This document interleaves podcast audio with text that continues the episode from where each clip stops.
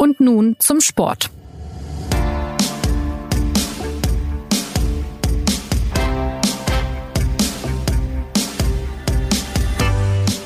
Mit relativ engen Abständen an der Spitze ist die Bundesliga in die Pause gegangen. Fünf Teams trennen nur sieben Punkte. Und dass man auch schon mal einen größeren Rückstand noch aufholen kann, das hat der FC Bayern erst im vergangenen Jahr gezeigt. Wie läuft es in dieser Rückrunde? Darüber sprechen wir in der neuen Folge von Und nun zum Sport. Wir widmen uns dem Titelkampf und den Mannschaften, die womöglich in diesen involviert sein werden. Und wir schauen auch aufs andere Ende der Tabelle. Wir sprechen über den Abstiegskampf. Mein Name ist Christopher Geratz und meine Gäste heute sind Sportressortleiter Klaus Hölzenbein und ebenfalls im Sportressort zu Hause Martin Schneider. Klaus Martin, Leipzig steht ganz vorne mit 37 Punkten. Ich äh, wiederhole das nochmal ganz schnell zur Orientierung. Dahinter kommen Gladbach, Bayern und dann jeweils mit 30 Punkten Dortmund und Schalke. Ganz allgemein gefragt, welches Team hat denn eurer Meinung nach die größten Chancen auf den Titel? Muss ich mich jetzt auf ein Team festlegen, direkt in der ersten Frage. Du kannst antworten, was du magst. Ich glaube, dass äh, von diesen Teams drei Teams realistische Chancen auf den Titel haben, Leipzig, Dortmund und Bayern. Und du darüber hinaus da oben eben die Frage hast, äh, welche vier Mannschaften oder welche Mannschaft zusätzlich noch in die Champions League kommt. Und da hast du dann, glaube ich, äh, Gladbach, Schalke und Leverkusen als Kandidaten mit äh, Gladbach als äh, Club, der äh, in der Hinrunde die größte Vorarbeit geleistet hat. Äh, es gibt ja diesen alten Traditionsspruch, der besagt, die Tabelle lügt nicht. Und ich finde, die Halbzeittabelle hat eine wunderbare Aussagekraft. Ich würde mich nicht wundern, wenn Leipzig die Sache ins Ziel bringt. Und äh, hätte dafür ganz gute Argumente. Also der Martin hat ja eben aus unverständlichen Gründen Borussia München-Gladbach nicht zu den drei Titelkandidaten äh, gezählt. Ich kann mir vorstellen, dass die Gladbacher oben mitmischen, aber für die geht es auch in erster Linie um den vierten Platz, nämlich um die Champions League-Qualifikation. Bayern muss man immer fürchten, aber äh, die Themen werden wir gleich noch besprechen, Verletzungsmiserie und solche Sachen. Es wird auf jeden Fall wesentlich schwerer für den FC Bayern wieder deutscher Meister zu werden. Und äh, bei Borussia Dortmund hängt alles davon ab, ob äh, der Wintertransfer Alan zu integrieren ist und möglichst schnell.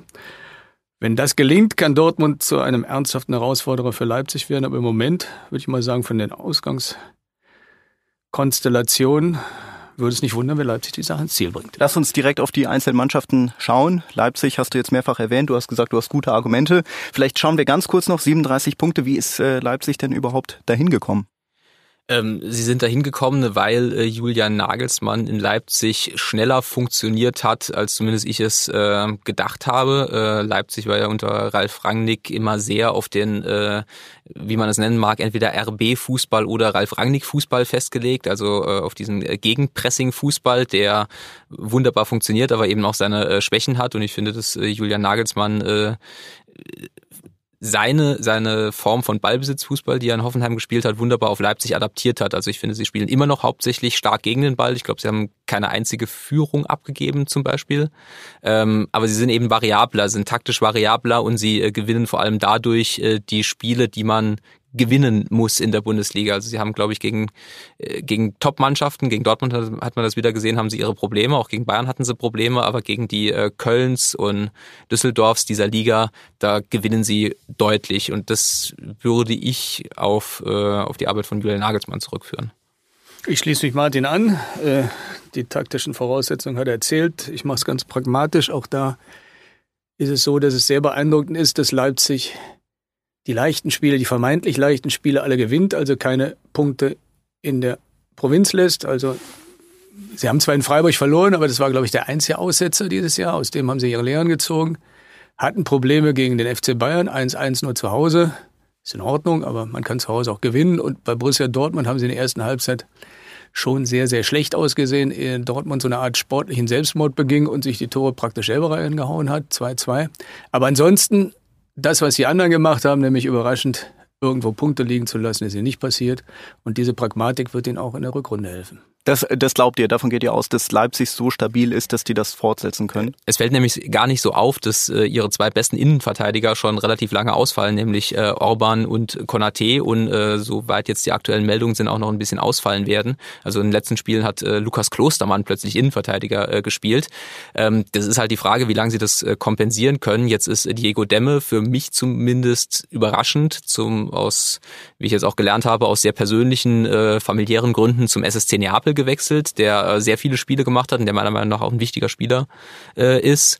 Und sie haben jedenfalls Stand jetzt noch niemanden gekriegt. Das äh, hieß, dass sie vielleicht auch beim Haaland äh, dabei sein, auch aus, wenn man so will, vereinsfamiliären Gründen möglicherweise äh, Verhandlungsvorteile hatten. Die hatten sie nicht. Ähm, und jetzt bin ich halt mal gespannt, wie lange sie das kompensiert kriegen mit äh, dieser dann doch irgendwie dünnen Personaldecke. Ich mache es mal ganz einfach. Ich leite jetzt mal einfach zum ersten Spieltag der Rückrunde über, denn es ist ganz wichtig, glaube ich, für den Verlauf der Rückrunde, wie die Mannschaften aus dem Pushen kommen. Also wie sie aus der Winterpause rauskommen. Alle erschöpft sind reingegangen. Und wenn man sich mal den Spielplan anguckt, da kann man ja viel draus lesen. Leipzig hat ein vermeintlich leichtes Heimspiel gegen Union. Das sollten sie gewinnen. Der FC Bayern ist schon bei Hertha BSC in Gefahr äh, möglicherweise mit dieser stark verletzungsgeschwächten Mannschaft, da kommen wir wahrscheinlich noch drauf, aber äh, bei Hertha, dem neuen Klinsmann, der baut ja da eine neue Berliner Mauer auf bei Hertha BSC.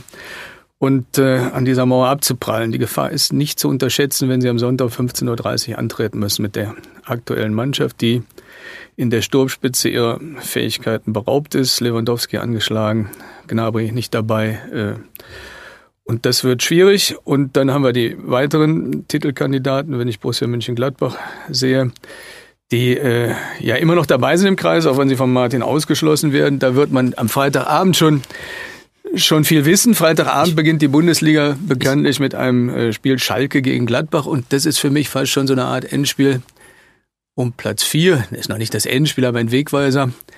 Und äh, beide Mannschaften haben ja ein einziges Ziel, weniger die Meisterschaft im Moment, als erstmal den Champions League Platz zu sichern. Und dann sind wir nach Dortmund, die müssen einen Ausflug machen, der nicht sehr leicht ist, nämlich sie müssen nach Augsburg.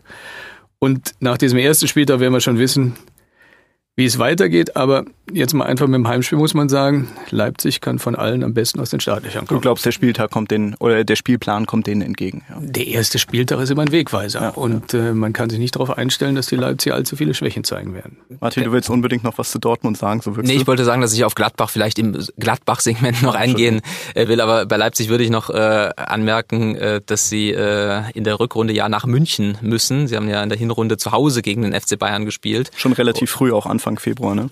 Ja, aber äh, trotzdem die äh, die Historie hat gezeigt, dass äh, RB Leipzig auch so einen kleinen Bayern-Knacks hat. Äh, also ich weiß gar nicht, wann sie das letzte Mal gegen FC Bayern gewonnen haben. Sie doch, sie haben glaube ich mal gegen Bayern gewonnen, aber die letzten großen Spiele haben sie alle verloren und ähm, man weiß ja auch, dass der FC Bayern dazu neigt, diese äh, Spitzenspiele vor allem zu Hause eher auf beeindruckende Art und Weise zu gewinnen und äh, wenn sie das ist für mich so ein bisschen die, der, das wegweisende Spiel für, für RB Leipzig. Martin, Wobei, jetzt nehmen wir mal den ersten Spieltag. Entschuldigung, dass ich da reingerätsche, nee, aber, aber jetzt lass doch mal, angenommen, der FC Bayern verliert bei Hertha BSC oder lässt wieder zwei Punkte äh, und spielt unentschieden und die Leipziger gewinnen, dann sind das schon sechs Punkte oder sieben Punkte, die Rückstand sind. Die muss man gegen diese Leipziger erstmal aufholen. Ich, oder wenn ich, wenn ich kurz eingrätschen darf, ich glaube, das ist eine gute Überleitung vielleicht auch zum FC Bayern. Du, du scheinst so ein bisschen äh, skeptisch zu sein, was Bayerns Chancen bei Hertha BSC angeht, Klaus.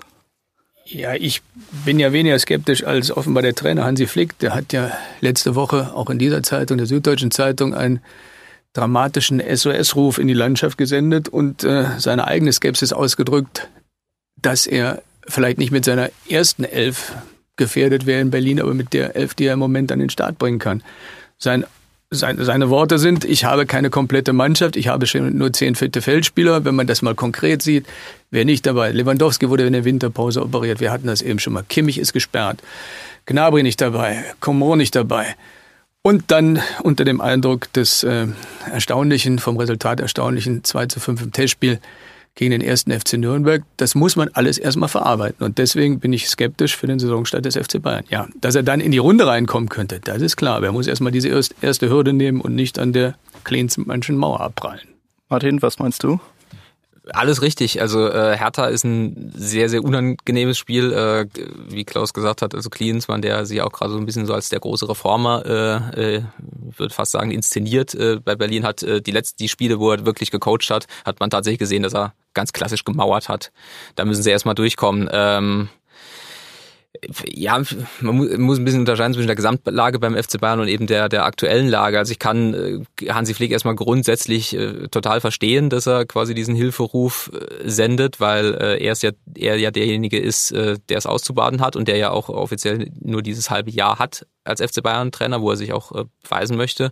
Und wenn es da ist es halt, äh, ist es halt sehr, sehr spannend reinzugucken, was da jetzt da eigentlich wirklich äh, gesprochen wurde beim FC Bayern. Hansi Flick, äh, Hasan Salihamidzic sagt, sie sind grundsätzlich einer Meinung, was Transfers angeht. Trotzdem ist Hansi Flick der Meinung, äh, dass er äh, öffentlich Druck machen muss, äh, was es angeht. Äh, Hansi Flick sagt, die Mannschaft sieht das genauso wie er. Die Mannschaft in Form von Josua Kimmich bestätigt das und sagt, im Moment sieht's dünn aus.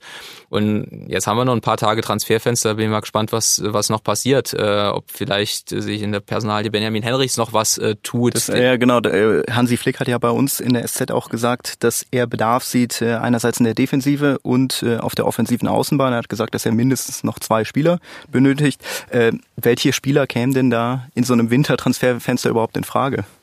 Ja, eigentlich kommt jetzt gar nichts mehr in Frage, denn die Rückrunde beginnt in wenigen Tagen. Äh, man hört schon praktisch den Anpfiff, wie will man da einen Spieler integrieren. Und äh, Benjamin Henrys ist der einzige Name, der gefallen ist, aber äh, die Aussagen von Salihamidzic richtig interpretiert heißt, da kommt niemand mehr. Also muss Flick mit dem klarkommen, was er auf den Platz stellen kann. Und das ist im Moment nicht die Formation, die er sich gewünscht hat. Dass, dass Flick das überhaupt äußert und also er wird wahrscheinlich auch Realist sein und wissen, dass es schwierig wird, zwei Spiele im Winter zu bekommen? Wovon, wovon zeugt das? Das ist eine zwiespältige Situation, weil er einerseits äh, hat er recht, ja, die Mannschaft, der Kader hat eine Unwucht, die hat aber schon in der Planungsphase gehabt, äh, denn in dem Moment, wo jemand den Spieler Kimmichs von der rechten Außenbahn in die zentrale Mitte spielt, gibt es niemanden, der die rechte Position äh, prädestiniert spielen kann. Also muss man dort rechts außen Flickschusterei betreiben. Und äh, nach dem Wechsel, Trainerwechsel von Kovac auf Flick, hat Flick diesen Schachzug gemacht und jetzt hat man diese Vakanz auf rechts und damit muss er leben. Und äh, das sind schwierige Schachzüge, die er machen kann. Andererseits äh, ist es natürlich so, dass Flick der Mannschaft indirekt natürlich auch ein Alibi gibt. Der Kader hat mit dieser Debatte, die im Moment geführt wird, natürlich auch ein Alibi für alles, was schiefgehen könnte. Er hat recht. Und man muss ihm zustimmen, dass er es anmahnt. Aber äh, er muss auch immer wissen, dass diese Situation für das Betriebsklima eines Clubs gefährlich werden kann. Der FC Bayern, um das auch nochmal zu sagen, ist ja wirklich äh, sehr ordentlich, äh, hat er diese Hinrunde abgeschlossen.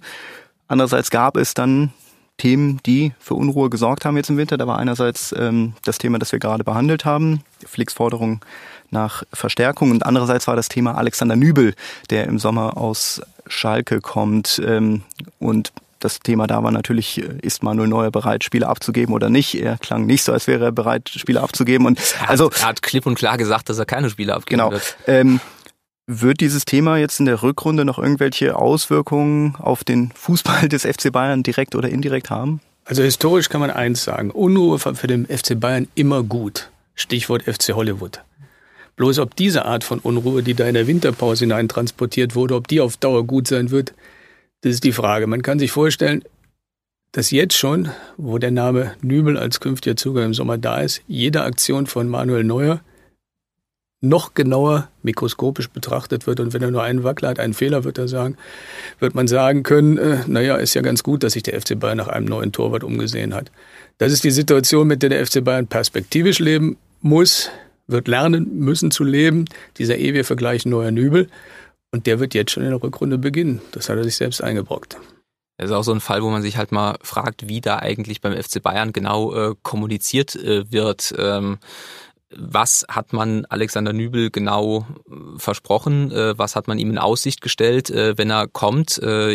Äh, ich kann mir nicht vorstellen, dass man ihm äh, gesagt hat, komm und danach sitzt du drei Jahre lang auf der Ersatzbank. Wenn man, wie man auch kommuniziert, ist mit der, dem Willen zur Vertragsverlängerung bei Manuel Neuer bis 2023 äh, ernst meint. Man hat Manuel Neuer, der sich jetzt da hinsetzt und äh, sagt, er ist überhaupt nicht bereit, äh, Spiele abzugeben. Und das ergibt halt auch wieder so ein Gesamtbild, wo man sich halt so von außen fragt, äh, wie ist das eigentlich, wie wurde das eigentlich angegangen? Andererseits kann man natürlich auch ganz nüchtern äh, bilanzieren. Der FC Bayern hat sich einen der vermutlich äh, oder eines der größten Torwarttalente Europas ablösefrei gesichert. Das kann man ihm jetzt auch nicht schwer vorwerfen. Man die kann Frage auch sagen, halt, der FC Bayern hat, äh, Martin, der hat äh, zu wenig Spieler für den Start in diese Saison, aber möglicherweise einen zu viel für den Start in die nächste Saison. Ja, also klar, der, der FC Bayern ist mit einem der kleinsten Kader oder glaube ich sogar mit dem kleinsten Kader in die Bundesliga-Saison gegangen. Ähm, sie hatten vor der Saison äh, entweder bewusst oder unbewusst äh, halt entweder mit Kimmich auf rechts geplant oder haben gedacht, dass Javi Martinez noch eine Saison quasi durchhält. Äh, das der jetzt gehört ja auch noch zu den Verletzten. Das hat sich äh, halt erledigt. Und nun ist man halt mit der Situation da, wie man ist. Was ich auch noch ganz äh, spannend finde, ist, dass die, äh, die Kommunikation bei den Verletzungen von Coman und Gnabry auch nicht einheitlich ist. Also Hansi Flick sagt bei äh, Serge Gnabry zum Beispiel, wir müssen da sehr, sehr aufpassen. Hasan Salihamidzic sagt, es ist nicht so tragisch. Äh, bei Coman, äh, als der sich äh, im Spiel gegen Wolfsburg, was glaube ich, verletzt hat, äh, da dachten wir alle, wow, äh, das sah, sah sehr böse aus. Dann kam direkt die Entwarnung, so ist nichts Großes. Jetzt ist er war, äh, war hat am Trainingslager nicht teilgenommen, fällt auch für den Rückrundenstart aus. Also es sind alles so so so Fragezeichen, wo man sich, äh, wenn man von außen drauf guckt, äh, wo man kein so so gutes Gefühl hat. Auf der anderen Seite gilt für den FC Bayern natürlich, was immer für den FC Bayern gilt, wenn der FC Bayern elf Spieler auf den Platz bringt, dann hat er die beste Mannschaft äh, Deutschlands und ist potenziell auch in der Lage, vier Punkte auf RB Leipzig aufzuholen. Ich glaube, das ist äh, erstmal ein gutes Fazit für den, für den Bayern-Block. Die dritte Mannschaft, Martin, du warst es, glaube ich, der es eben als Antwort auf die Eingangsfrage gesagt hat. Die dritte Mannschaft, die in Frage kommt für dich, ist der BVB. Vielleicht widmen wir uns dem BVB, der in der Bundesliga den spektakulärsten Wintertransfer gelandet hat mit Erling Haaland, der aus, der aus Salzburg kommt. Ähm, ist es ein Spieler, der Dortmund direkt weiterhelfen kann? Ja. Vielleicht. Oh, dann bitte. Geht vielleicht zuerst. Also langfristig bin ich einer Meinung mit äh, Martin. Ja, äh, kurzfristig ist es natürlich so, äh, wie schnell integriert sich der Spieler. Ist er vom Start weg fit? Man hört aus dem Trainingslager, in das er äh, verspätet eingereist ist, wo er letzte Woche erst angefangen hat, dass er leichte Knieprobleme mit sich trägt. Fabre sagt äh, Trainingsrückstand. Und so ist es möglicherweise nicht der Knalleffekt im ersten Saisonspiel, den man sich von ihm erhofft. Äh, den Dortmund aber braucht. Äh, Dortmund braucht vorne in der Angriffsspitze einen möglichst frühen Knalleffekt. Äh, wir erinnern uns ganz kurz an das letzte Spiel der Hinrunde. Das war ein 1 zu 2 in Hoffenheim. Wer das äh, verfolgt hat, das wurde ja mal wieder öffentlich-rechtlich übertragen. Man konnte zuschauen. Dortmund führte 1-0 und hat dann eine Unmenge hochkarätiger Chancen im Strafraum liegen lassen. Und dann hat man sich projiziert, als der Haaland feststand, ja, der mit Haaland hätte dieses Spiel möglicherweise schon, wer ihn gesehen hat, das ist ja ein großgewachsener, sehr äh, laufstarker, aber auch sehr äh, äh, Spieler, der mit großem Torinstinkt ausgestattet ist, der hätte drei, vier Tore geschossen, dann wäre dieses Spiel nicht mehr so ausgegangen, wie es ausgegangen ist, nämlich 1 zu 2, 2 zu 1 für Hoffenheim. Das Spiel wurde gedreht in den letzten Minuten, weil Dortmund im Strafraum geschlammt hat. Eine Abstellung dieser Schwäche erhofft man sich von diesem Spieler, aber wie gesagt, es gibt immer Startschwierigkeiten. Da gibt es viele Punkte. Äh, zum einen ist die Frage, wie nimmt der Trainer Favre den Spieler Haaland an? Von dem Favre weiß man ja historisch, der hat eine große Vorliebe für Feinfüße. Die Dortmunder spielen einen feinen Fußball. Der Haaland ist eher ein kräftiger Rackerer, auch ein Feinfuß, aber eben mit einem großen Körper. Wie integriert er sich in Dortmund? Das wird eine Weile dauern. So, je schneller das geht, desto besser und gefährlicher wird Dortmund für jeden Gegner, der mit der Meisterschaft mitspielt. Martin, du hast sehr direkt Ja gesagt. Ja, ich erinnere mich so ein bisschen äh, an das, ähm, die Situation vor der Saison. Äh, ich finde, dass Haaland halt ähm, eine Kaderschwäche im BVB behebt, nämlich die im Sturmzentrum, dass sie äh, in der Rückrunde jetzt hoffentlich mal die Möglichkeit haben, auch ein, ein sogenanntes einfaches Tor äh, zu schießen, wenn man sich halt Borussia Dortmund anguckt, welchen Aufwand die betreiben müssen, also welche technische Qualität in diesen Spielzügen steckt, bis sie dann mal zum Abschluss äh, kommen. Das ist beeindruckend und es ist, äh, entwickelt eine unglaubliche Power, wenn es funktioniert, wie man in der, vor allem in der ersten Halbzeit gegen Leipzig äh, gesehen hat. Es ist aber im äh, sogenannten Bundesliga-Alltag nicht immer aufrechtzuerhalten, wie man dann gegen Hoffenheim gesehen hat oder auch auch gegen, gegen Union, diese äh, mehr oder weniger Urkatastrophe äh, dieser, dieser Hinrunde bei Borussia Dortmund, als sie äh, an der alten Försterei verloren haben. Und es äh, stimmt absolut, was, äh, was Klaus sagt. Äh, die Frage ist so ein bisschen, wie, wie geht der Trainer Favre mit diesem Stürmer um? Äh, was Klaus gesagt hat, stimmt, dass, dass Favre nicht dafür bekannt ist, eben mit äh, einfachen Mitteln dann zum Erfolg zu kommen oder sich auf so einen Neuner festzulegen Ganz praktisch äh, bedeutet es auch, dass er vermutlich von der Dreierkette wieder wegkommen muss, äh, die Borussia Dortmund sehr, sehr gut getan hat. Auch weil weil es die, die Außenverteidiger Hakimi und Schulz ein bisschen besser einsetzt. Und das ist eben die, die, die spannende Frage. Wie kriegt äh, Favre diesen, diesen Stürmer eingesetzt?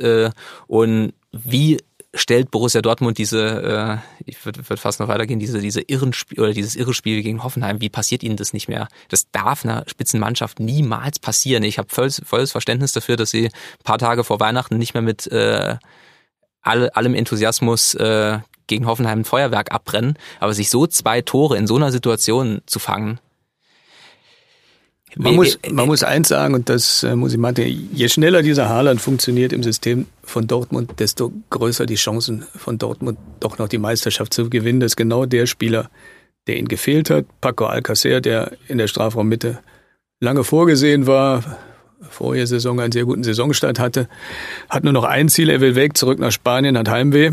Und so hat Dortmund in dieser Zentrale keine Spitze und schnellstmöglich muss es äh, vorne klappen und wenn das gut gebastelt wird, dann hat Leipzig einen ernsthaften Herausforderer. Also interessant, dass ihr oder dass, dass du sagst, dass wirklich so viel von, von Haaland auch abhängt. Wer den Mann gesehen hat in der Champions League, in den Spielen, wo er, ich glaube, sechs Champions League Tore geschossen hat, wer diese Tore sich einzeln anschaut, weiß, welche Qualitäten der Bursche hat. Der ist ja erst 19 Jahre. Da denkt man, ein solch großgewachsener Spieler hat Schwierigkeiten, den Ball eng am Fuß zu führen, aber das ist ja gerade das Beeindruckende, dass er in höchster Geschwindigkeit den Ball mitnehmen kann.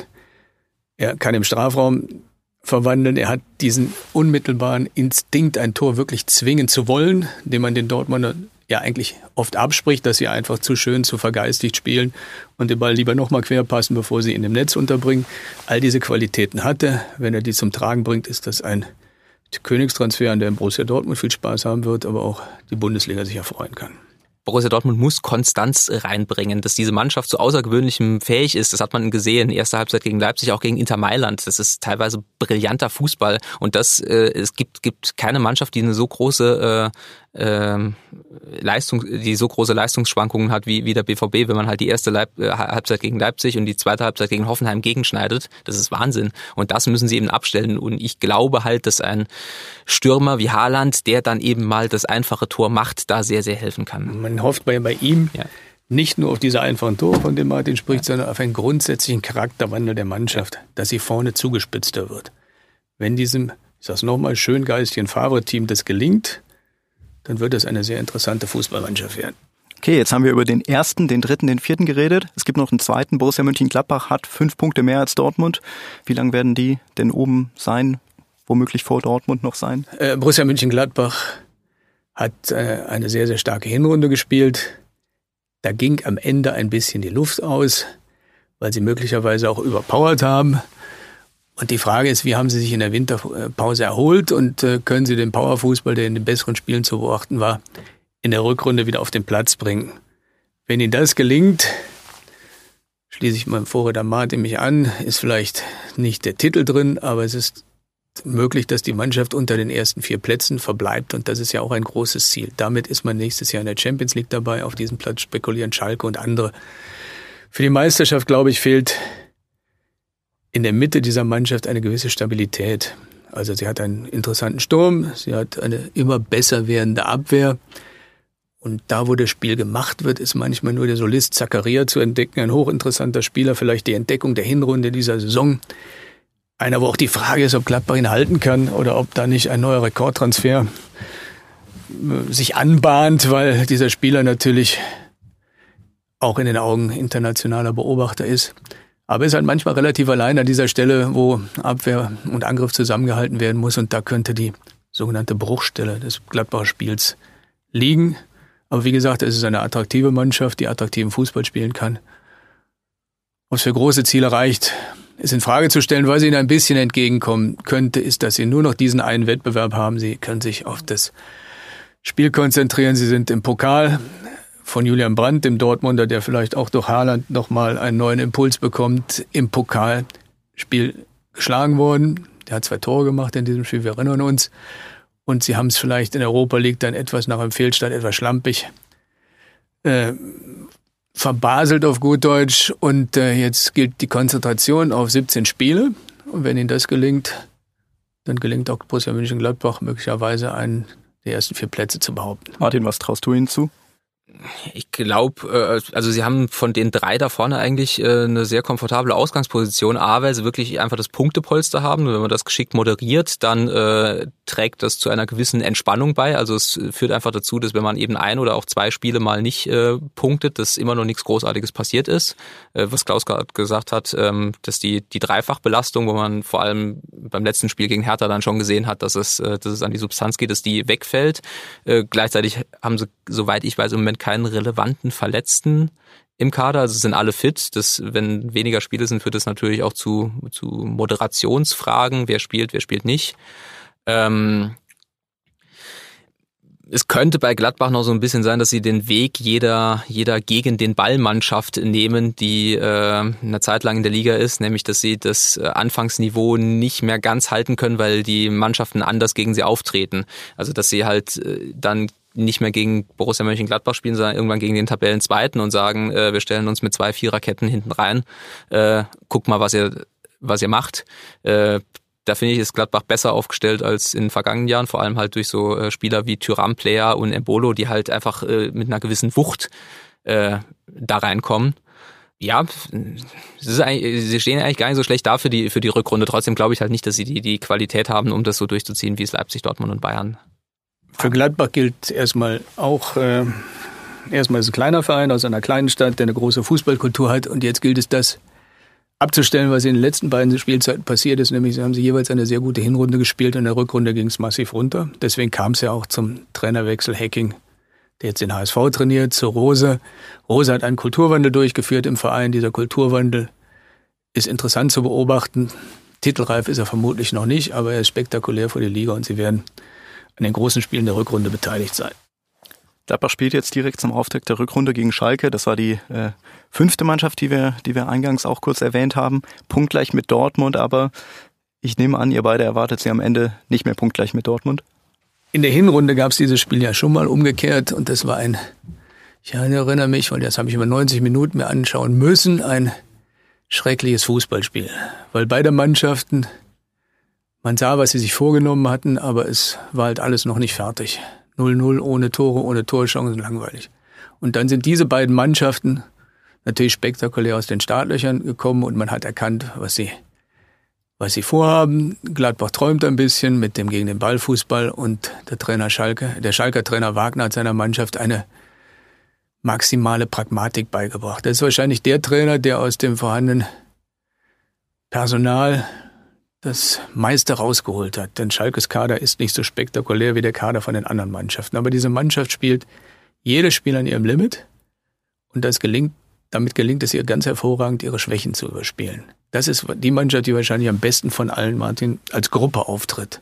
Obwohl sie keinen spektakulären Stürmer hat zum Beispiel. Aber das löst sie alles über die Gruppe. Wenn die ein Personalproblem haben, ein Abwehrspieler fehlt oder nicht. Dann wird nicht gejammert, dann jammert niemand. Dann sagt der Wagner, ich vertraue dem Personal, was ich habe. Und man sieht am nächsten Spieltag eine kompakte Teamleistung. Und diese Teamleistung wird Schalke so tragen, dass sie auf jeden Fall mit sehr viel Anstand und in einem der Europa League Plätze durch die Saison kommen werden. Das ist höchstwahrscheinlich.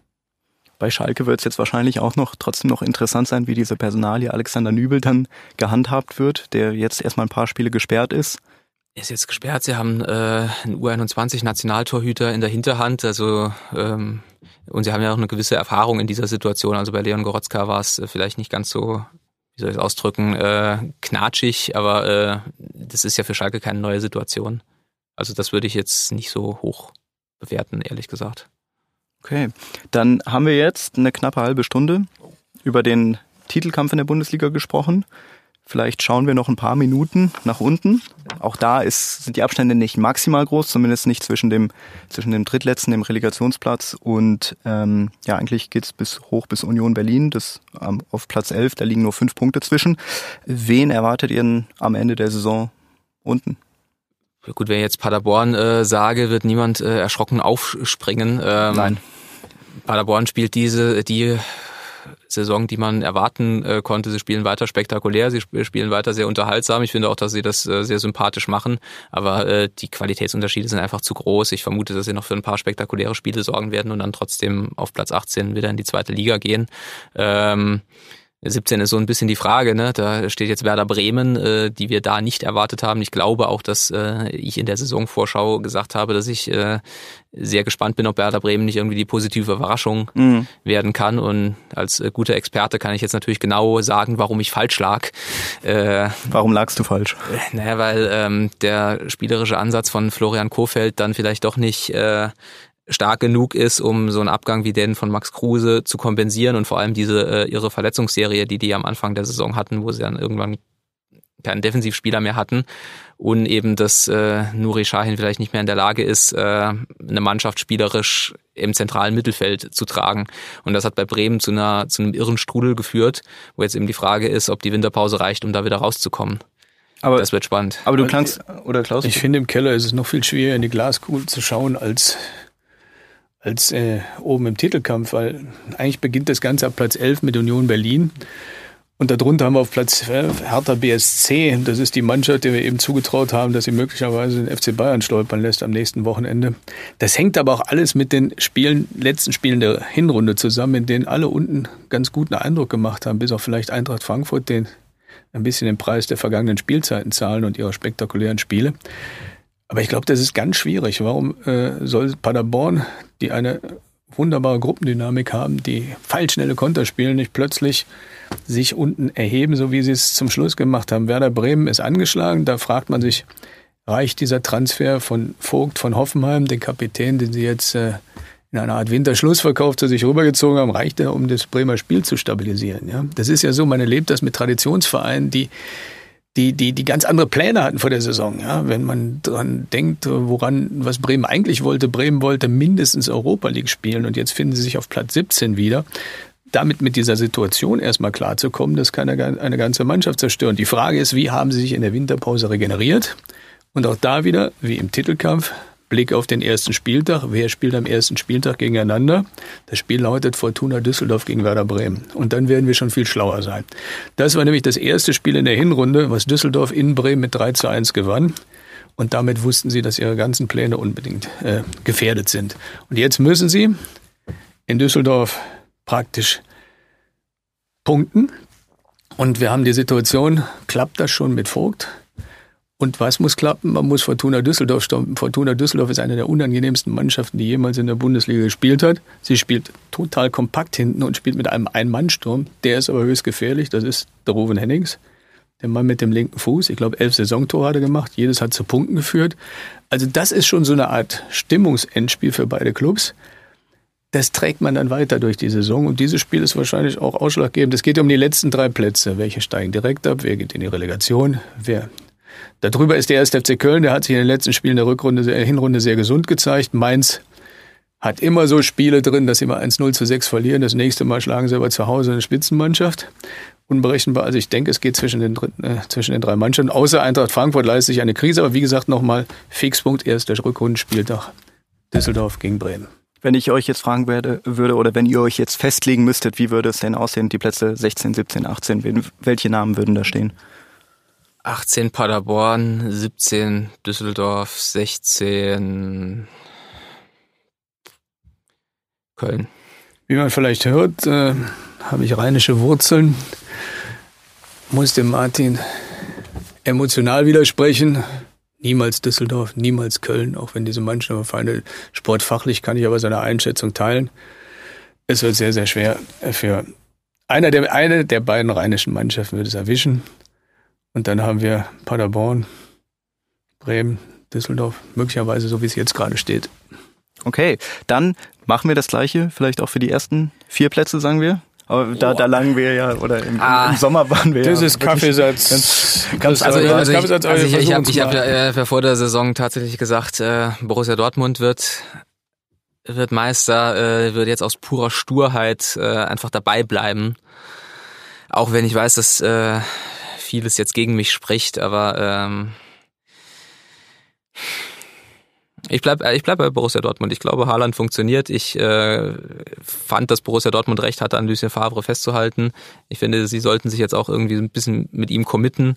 Und dann hat diese Mannschaft das äh, das Potenzial, diese, diesen Rückstand aufzuholen. Weil sie da natürlich dann erstmal die drei Punkte auf Bayern und die sieben Punkte auf Leipzig und fünf auf Gladbach Jetzt kommen wir nicht mit Fakten. Also wir haben, wir haben ja, ich hole kurz ein bisschen weiter aus, wir haben ja die Situation, dass sich etwas umgedreht hat. Bisher hieß es immer, die Bundesliga sei langweilig. Die Premier League zeigt, wie es geht. Sechs Mannschaften, die alle englischer Meister werden. Jetzt haben wir eine umgekehrte Situation. In England liegt Liverpool mit 16 Punkten, glaube ich, vor dem zweiten Augenblick. Das ist eine Situation, die wir in den letzten Jahren in Deutschland, in der FC Bayern lag, in der Heinkeszeit bis zu 25 Punkten vor der Konkurrenz. Er hat siebenmal in Serie die deutsche Meisterschaft gewonnen. Er steuert auf das achte Mal zu. Als äh, Dramaturg würde ich sagen, da müssen wir jetzt einen Wechsel herbeiführen. Nach dem Hertha-Spiel werden wir alle schlauer sein. Ich erinnere noch mal an den Spieler Zirksi. Hätte dieser in der Hinrunde nicht in den beiden letzten Spielen für den FC Bayern als Einwechselspieler in der Nachspielzeit getroffen, hätte der FC Bayern jetzt noch vier Punkte weniger, er wäre acht Punkte hinter RB Leipzig, das wäre wahrscheinlich nicht mehr aufzuholen gewesen, auch wenn der beim FC Bayern das schon gelungen ist. Letztes Jahr waren es elf Punkte hinter dort, neun Punkte, das wissen wir alle. So, also würde ich mal sagen, es ist Zeit für einen Wechsel und auch wenn es für den FC Bayern ein Übergangsjahr ist, aus dem er sich regenerieren kann, in dem er sich regenerieren kann, ich würde sagen, Leipzig bringt's durch. Die Mannschaft wackelt nicht, äh, sie ist stabil, hat tolle Spieler in ihren Reihen, Forsberg, äh, Timo Werner, der sich gefestigt hat. Danach gibt's ein spannendes Rennen zwischen allen Beteiligten um Platz drei.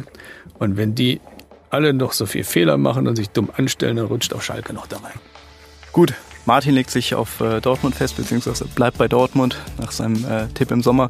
Und Klaus legt sich auf Leipzig fest. Ähm, ja, danke euch beiden für eure Einschätzung. Wir kommen damit auch schon zum Ende des Podcasts. Es wurde jetzt schon mehrmals gesagt, Schalke spielt am Freitag gegen Gladbach. Damit geht die Rückrunde los. Der FC Bayern hat das von Klaus als sehr schwere Spiel eingeschätzte Duell in Berlin vor sich. Wir danken fürs Zuhören. Wenn Sie Fragen, Anregungen, Kritik haben, melden Sie sich gern unter podcast.sz.de. Bis zum nächsten Mal.